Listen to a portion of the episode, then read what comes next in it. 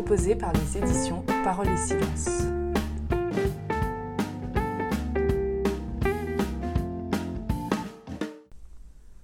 Le bonheur. Voilà quelque chose que nous souhaiterions tous atteindre. Pourtant le bonheur ne se produit pas par nos mains. On ne peut que l'accueillir quand il fait son apparition, au moment le plus inattendu souvent. À cause de son caractère insaisissable, le bonheur parle à l'homme d'une dimension supérieure, dont il n'est pas la mesure, mais qu'il est capable de reconnaître et d'accueillir.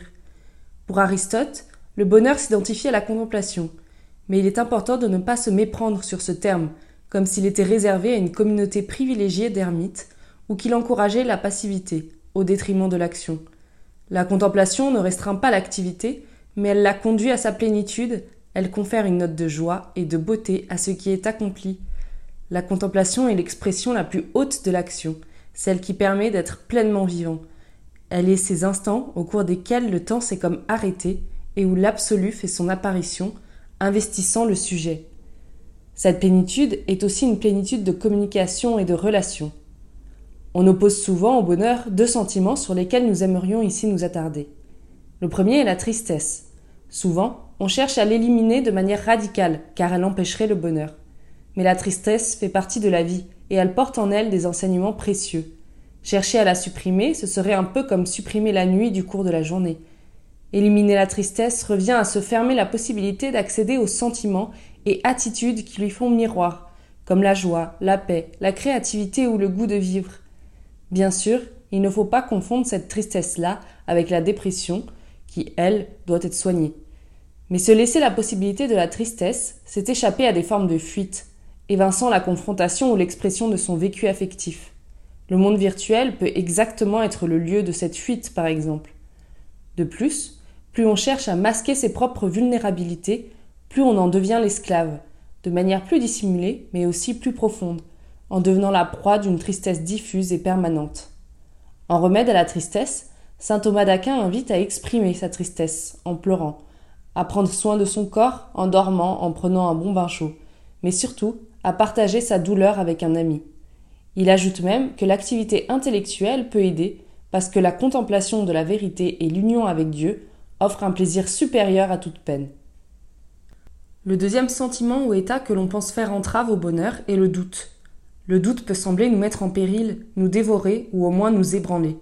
Mais le doute nous dit que la condition de l'homme est une condition intermédiaire. Elle n'est faite ni entièrement de lumière, ni d'obscurité totale.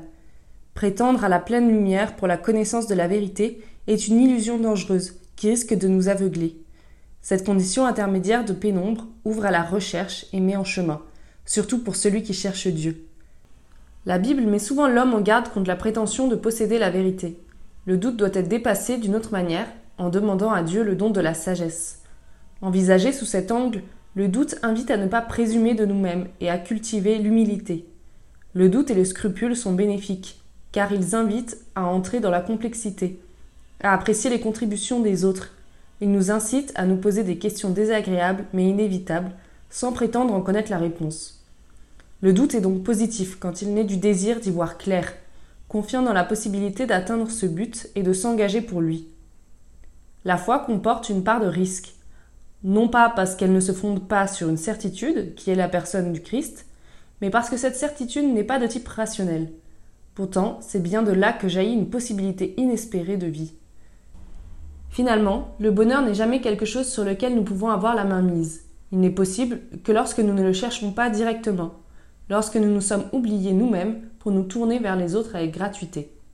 Il y a plus de bonheur à donner qu'à recevoir, lit-on dans les actes des apôtres. Le paradoxe du don exprime le paradoxe du bonheur. Il ne peut venir qu'en plus. Le bonheur arrive donc lorsque nous sommes occupés à autre chose, qui accapare notre cœur. Il vient s'ajouter gratuitement. Pour parcourir un peu plus ce chemin du bonheur, vous pouvez lire le livre du jésuite Giorgio Cucci, Le bonheur a un avant-goût d'éternité. À bientôt!